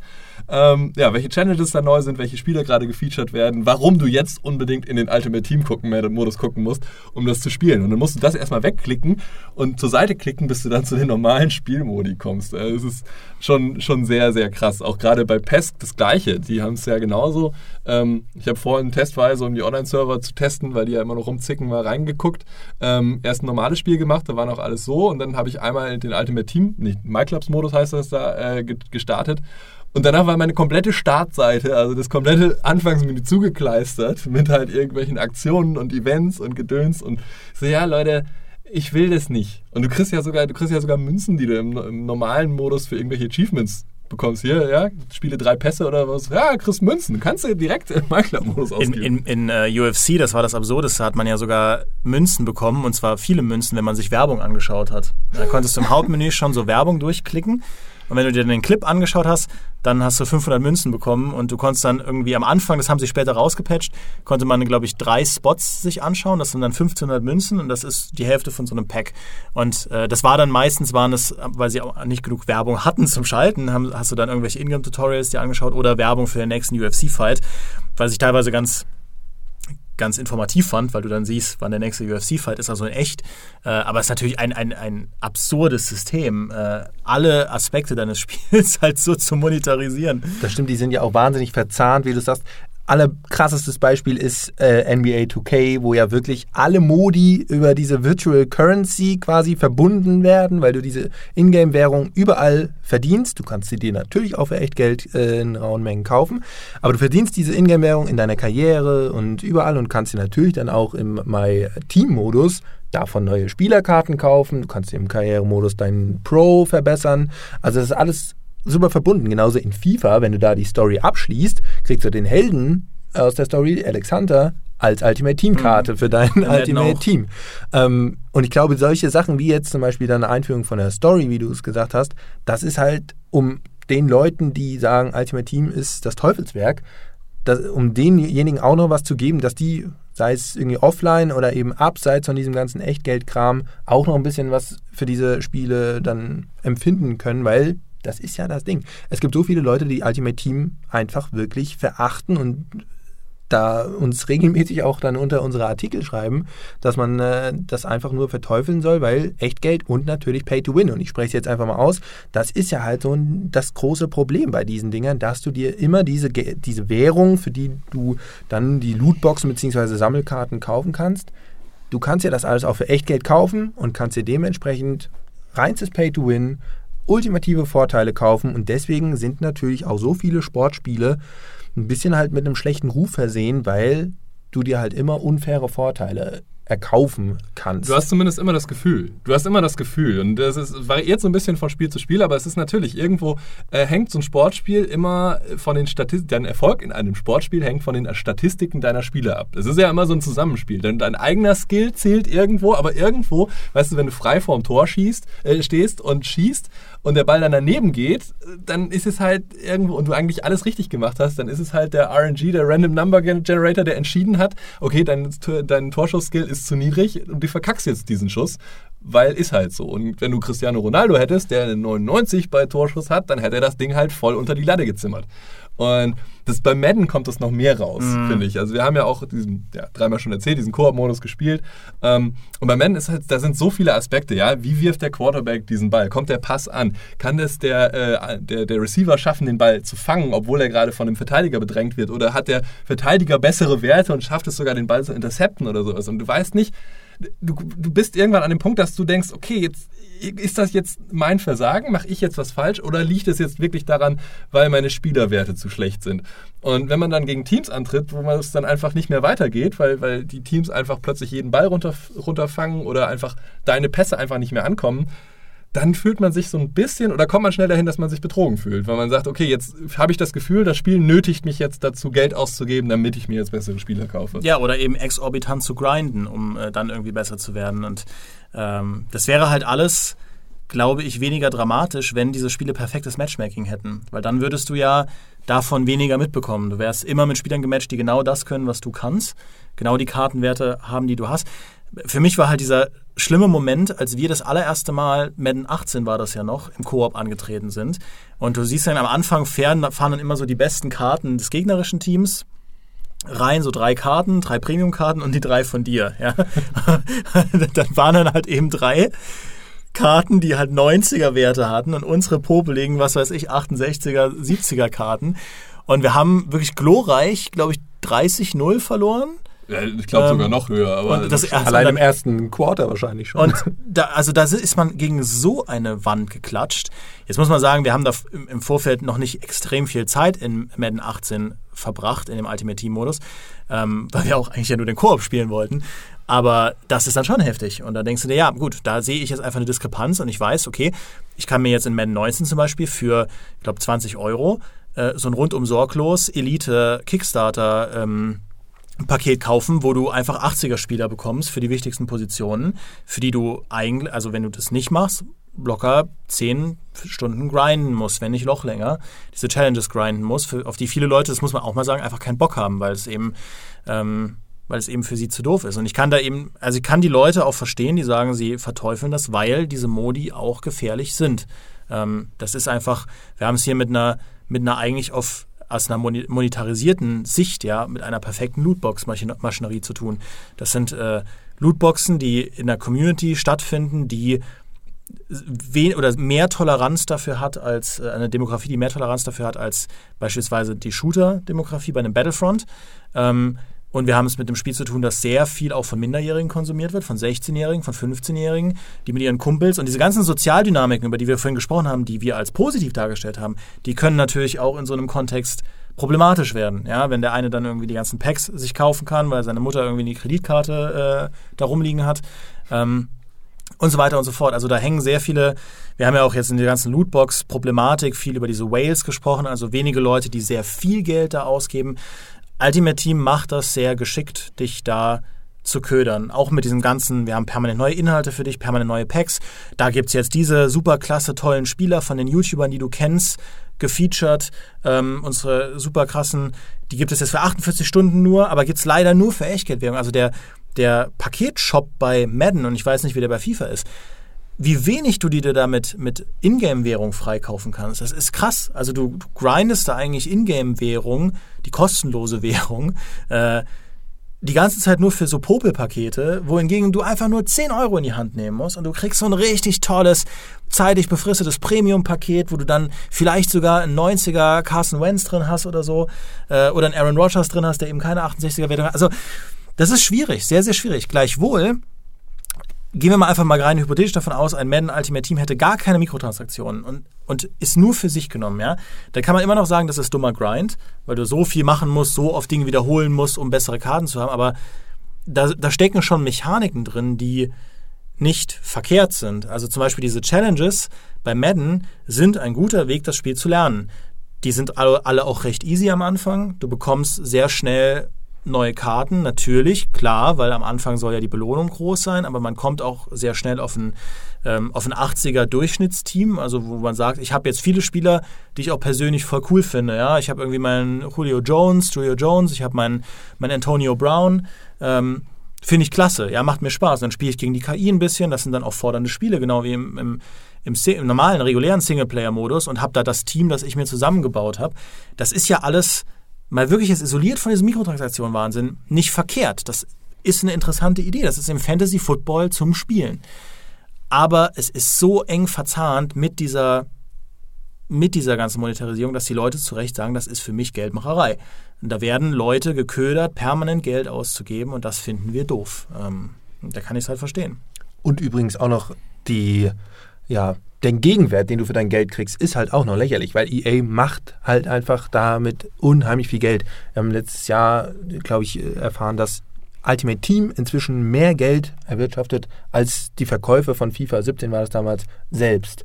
Und äh, gleichzeitig habe ich ein witziges Experiment damals in News drüber geschrieben, dass ein, ein britischer YouTuber war das, glaube ich, irgendwie einfach mal gesagt hat, er nimmt jetzt 5000 Pfund und kauft dafür Ultimate Team Pakete und rechnet dann mal gegen, was er quasi rausbekommen hat an, an, an Kartenwert, die er dann nämlich wieder einfach auf dem Transfermarkt wieder verkauft hat, gegen Ingame-Währung und das rechnet er dann um. Der hat, glaube ich, für 5000 ausgegebene Pfund knapp 800 oder sowas am Ende nur an Gegenwert gehabt. Also es ist halt auch eine... Es, EA verdient da wahnsinnig viel Geld und saugt es dir wirklich auch aus den Hosentaschen raus. Es ist ja auch, es sind ja rein fiktive Dinge. Sie können einfach da Preis X draufsetzen. Das können sie sich rein ausdenken, also beziehungsweise halt ermitteln, wie viel zahlen die Spieler noch für, für sowas. Und das können sie rein fiktiv einfach äh, machen. Das kostet sie gar nichts.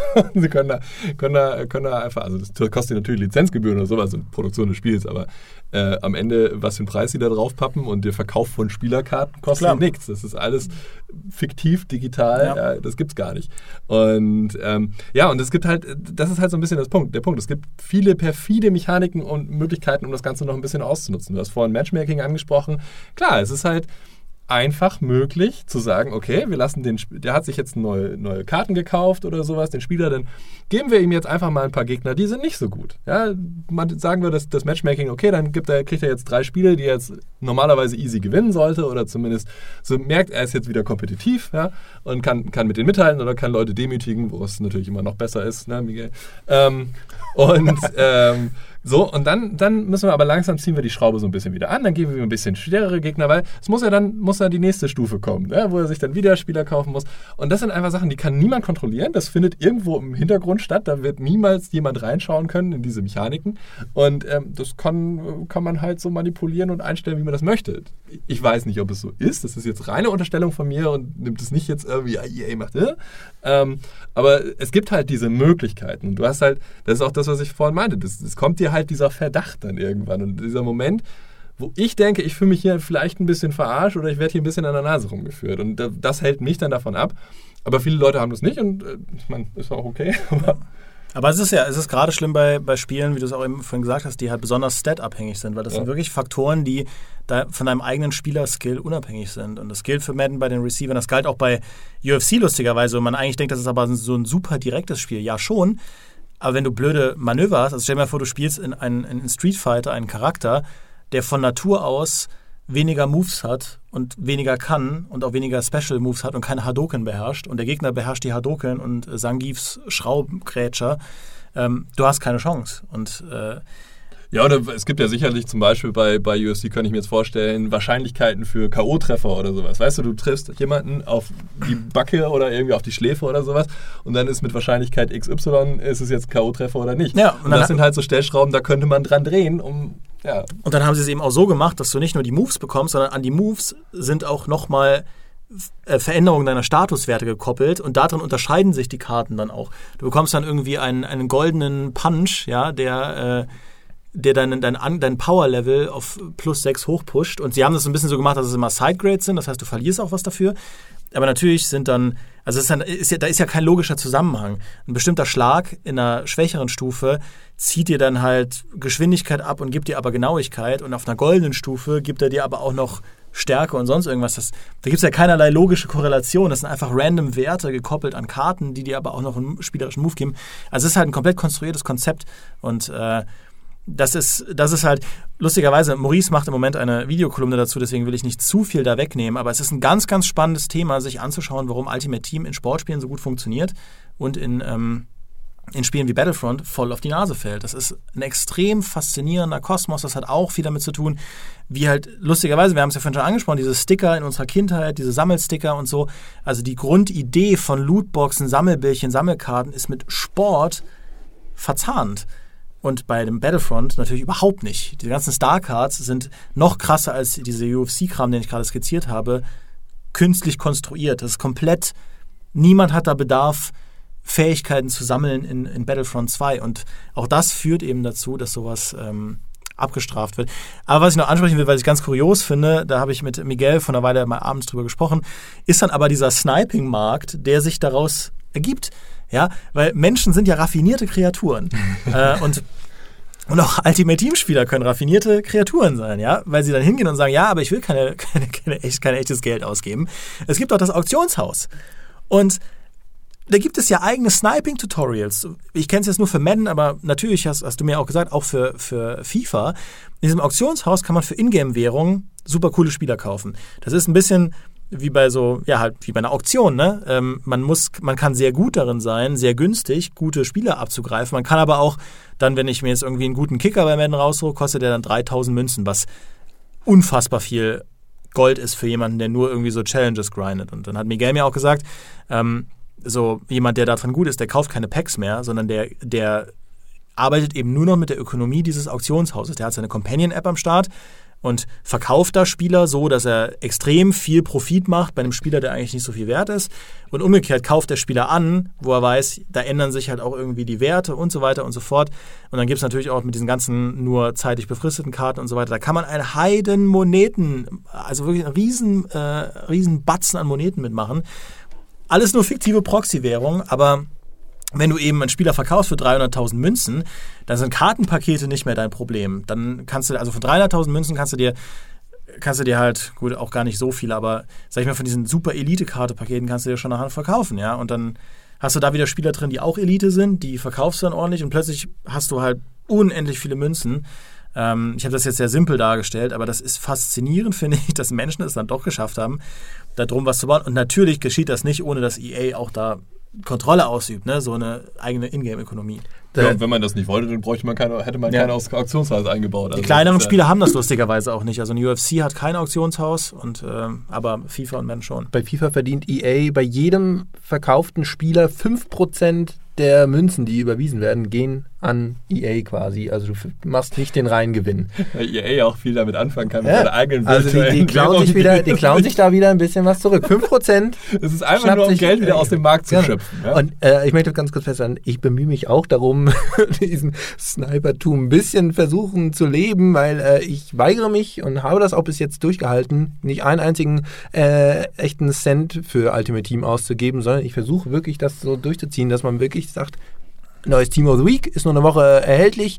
Ich bemühe mich, bestenfalls, wenn man ganz krass drauf ist, zehn mal Spieler X zu kaufen, der jetzt da wirklich gerade einen hohen Wert hat und den dann nämlich in drei Wochen, wenn das Team of the Week nicht mehr erhältlich ist, aber trotzdem, weil der dann irgendwie in der Champions League gerade ein Tor geschossen hat, deswegen super beliebt ist bei den Kids da draußen, dann kann man den hoch anbieten. Das ist wirklich, es ist heimtückisch, aber man kann damit viel äh, anstellen. Und in der Tat äh, lohnt es sich einfach sehr viel mehr, sowas auszunutzen, so ein Transfermarkt, weil da kannst du dir halt präzise den Spieler kaufen, den du möchtest, wo du weißt, was der für einen Wert hat, wo du weißt, wofür du ihn auch notfalls wieder verkaufen kannst.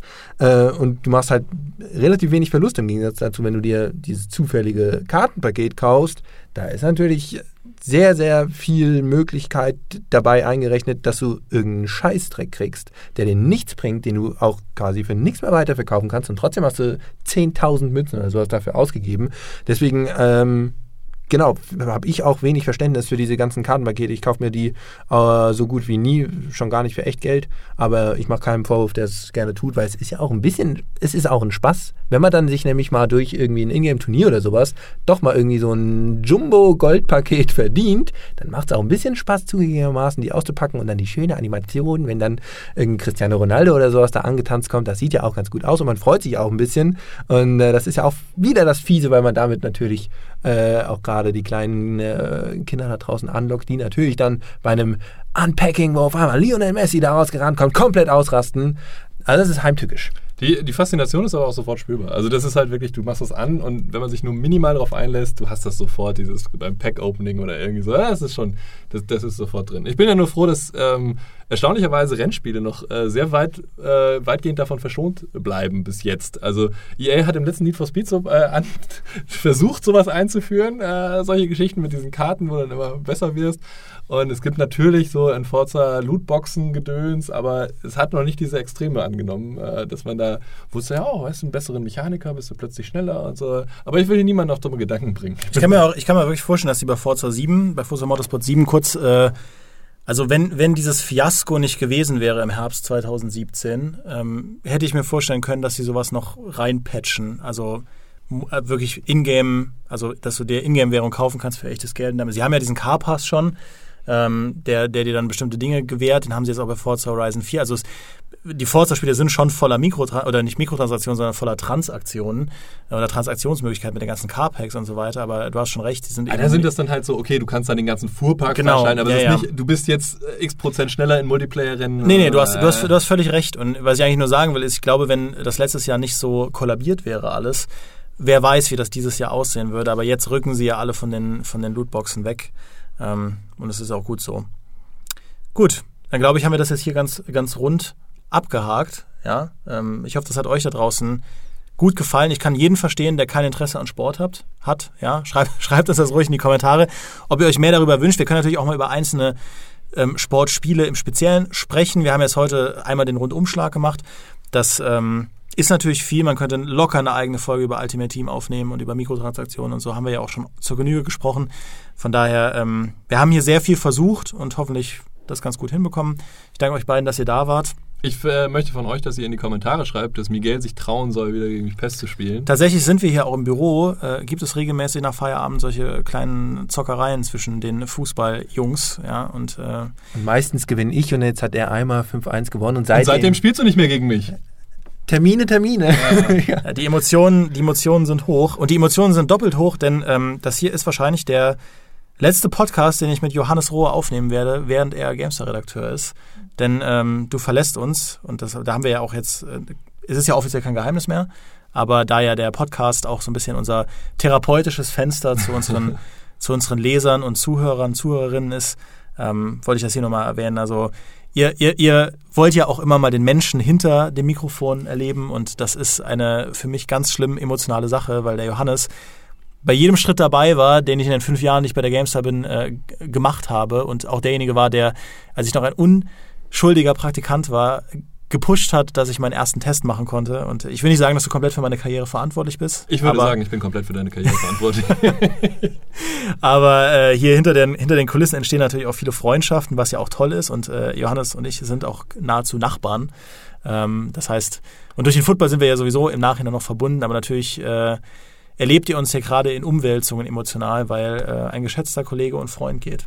Ja, aber nicht so weit weg. Also wie, tatsächlich lokal nicht so weit weg. Also ich bleibe in München, ich bleibe Dimis Nachbar. Ich werde halt nur nicht mehr im Podcast sein, denn ich wechsle auf die dunkle Seite. Das heißt, ich kann dann höchstens irgendwelche geheimen Werbebotschaften ein, einbringen äh, oder nicht so geheime Werbebotschaften. Wobei wir ja auch schon den äh, Dr. Rudolf Inderst bei uns hatten, der ja bei Koch auch arbeitet. Ah. Ähm, das heißt, wenn du einen Doktor machst und was äh, über, über okay, was... das ist unwahrscheinlich. Solange das ist doch mein du- letzter Podcast. Solange du über Dinge sprichst, die nichts mit den Spielen zu tun haben, die du vertreiben willst, äh, und wir das transparent machen, kann man, will ich es nicht komplett ausschließen, ja. Ähm, und ja, und ihr kennt ja auch alle den Johannes. Genau. Also nein, danke, danke Dimi für die rührenden Worte und an dieser Stelle, ich habe es auch schon an anderer Stelle schon mal ge geschrieben, auch im Forum und so, äh, schon mal ein Tschüss da draußen. Also ich bin jetzt, wenn man, wenn, wenn man jetzt rechnet, bin ich noch anderthalb Wochen da und dann war es das äh, nach einer echt langen, schönen GameStar-Zeit, fünfeinhalb Jahre, sogar ein bisschen mehr als fünfeinhalb Jahre, äh, viel gelernt, viele äh, total nette, nette Leute kennengelernt, äh,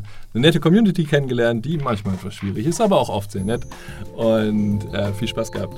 Ja, und äh, du hattest heute schon einen Rucksack dabei, wo der, das ganze Bier reinkommt, das du kaufst für die Redaktion. Um Das dein, ganze Bier, äh, das ich für die Redaktion kaufe, passt nicht in einen Rucksack. Da war eine Flasche Captain Morgan. Und wenn diese, wenn diese Folge hier online geht, das wird, dieser, das wird der Samstag sein, wo wir alle nicht aus dem Bett kommen wollen, weil wir Friedberts Abschied gefeiert haben. In diesem Sinne, ja, ihr könnt ja mit uns feiern, gedanklich, und äh, Abschied von unserem lieben Kollegen nehmen. Aber er ist ja nicht aus der Welt und von daher macht es gut. Wir hören uns bis zum nächsten Mal. Ciao, ciao. Ciao. Tschüss.